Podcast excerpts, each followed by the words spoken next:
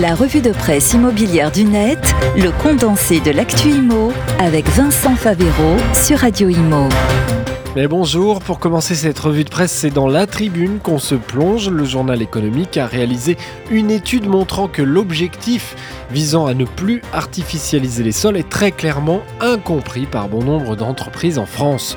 Dans un baromètre réalisé par Opinionway pour le compte de CCI France, La Tribune et LCI, 69% des entreprises déclarent qu'elles ne savent pas ce que désigne l'objectif du zéro artificialisation nette. Plus problématique encore, en rentrant dans le détail, on s'aperçoit que 74% des entreprises dans la construction et 75% dans le commerce ne connaissent pas les enjeux de cette loi. Il est inférieur dans l'industrie avec 54%, mais concrètement, ça veut dire que trois quarts des dirigeants de commerce aujourd'hui ne voient pas comment cette mesure pourrait bouleverser l'avenir de leur profession, au moins en termes d'installation territoriale pour les commerces dans les années à venir. En revanche, sur la compréhension et l'accord à cette mesure, les chiffres sont plus optimistes. Interrogés sur le soutien ou non apporté à ce texte, 87% des sondés affirment y être favorables, 9% y sont opposé. Pour rappel, la loi fixe à horizon 2030 la division par deux de l'artificialisation des sols et zéro artificialisation nette d'ici 2050 en France. Continuons chez BFM TV avec cette euh, fort bonne nouvelle pour le marché.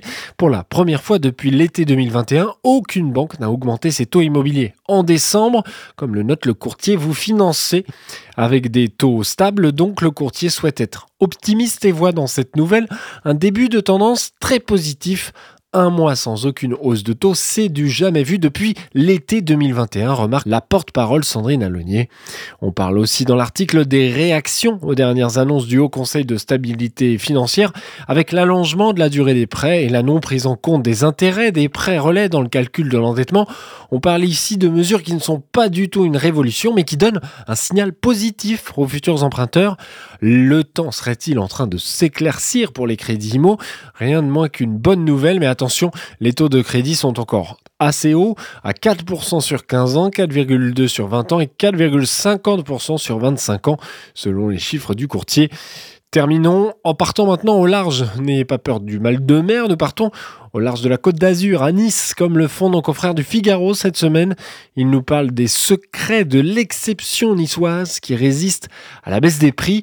Il faut dire que si la ville a longtemps été associée à une image désuète de belle endormie pour retraiter aux larges moyens financiers, la transformation opérée depuis quelques années semble porter ses fruits et attirer de nouveaux profils en emploi et chargés de famille. Alors même si le centre-ville souffre de la forte progression et pression des locations de meublés touristiques, on trouve dans cet article du Figaro de nombreux témoignages de jeunes acheteurs, il faut le dire aux moyens financiers importants, mais qui visent Nice pour s'installer et y restent. Comme par exemple Mathilde et Marc, qui vivent dans un beau quartier où ils ont pu racheter un bien et augmenter la taille de leur logement.